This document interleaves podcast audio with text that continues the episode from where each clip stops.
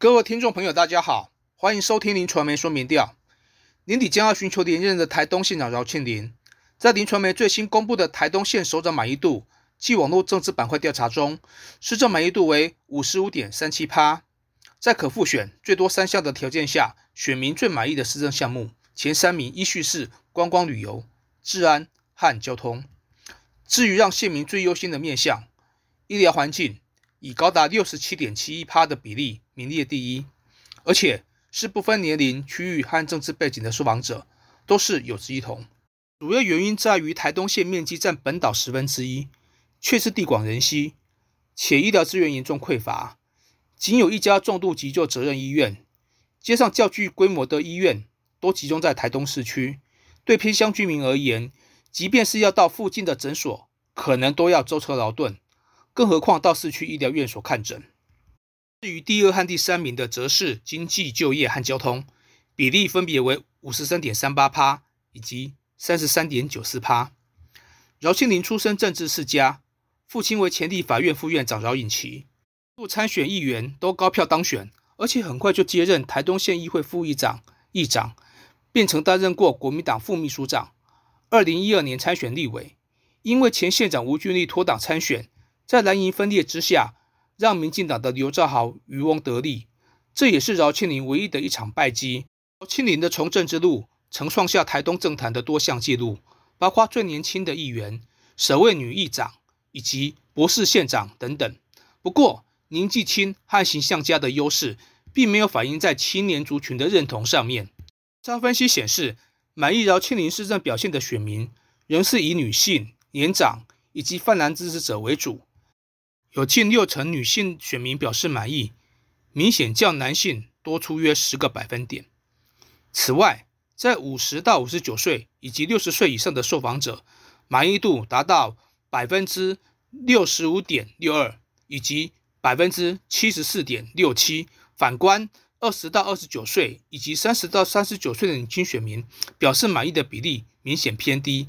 只有百分之三十八点三零以及百分之三十六。在政治倾向上，接近泛蓝和非常接近泛蓝的受访者满意度分别为百分之八十点五九以及百分之九十。至于没有政党偏好的比例，则有百分之四十一点一九。如就政党支持进行分析，国民党的支持者有百分之八十八点八七表示满意，比例最高。接着则是台湾民众党的百分之四十七点三七。年底台东县长选举，国民党已正式提名饶倩玲。民进党方面则渴望由立委刘兆豪出马，在政党支持度方面，国民党以二十八点六零趴碾压民进党的十点六九趴，紧接着则是台湾民众党的四点三二趴，其他小党则都不到百分之一。此外，也有达到百分之五十三点一六的受访者表示自己没有任何政党偏好。长期以来，台东被视为蓝大于绿的选区，地方执政权。都系出于泛蓝阵营，国民党之外，不外是亲民党或是无党籍。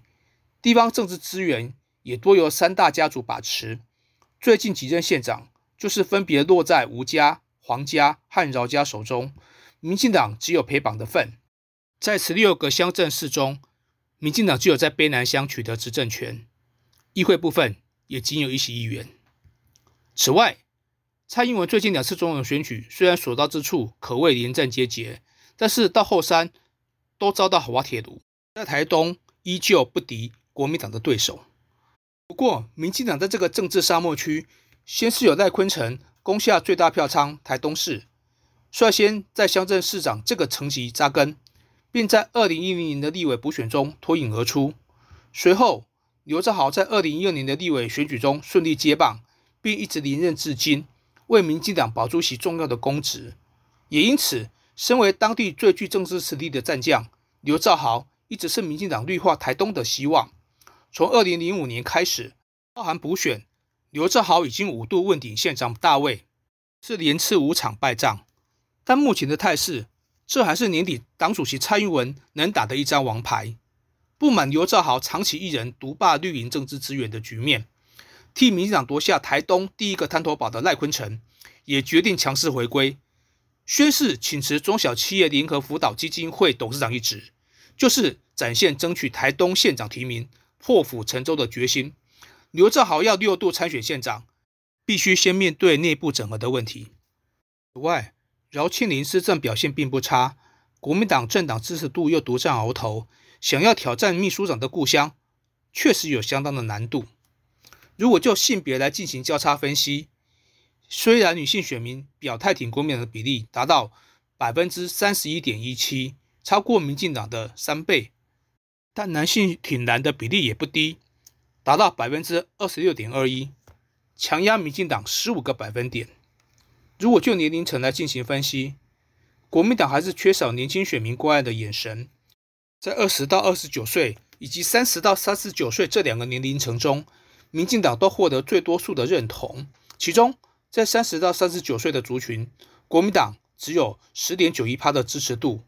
和台湾民众党旗鼓相当。不过，在五十到五十九岁和六十岁以上的族群中，国民党就展现了超高的人气，支持度分别达到三十六点零八趴和四十八点二零趴，让只有个位数的民进党称呼其后。在区域方面，民进党和民众党相较之下，在台东市的支持度是最高的，有近五趴实力的民众党，在议员选举中或许有一搏的空间。以上就是今天的林传媒说明调，谢谢收听。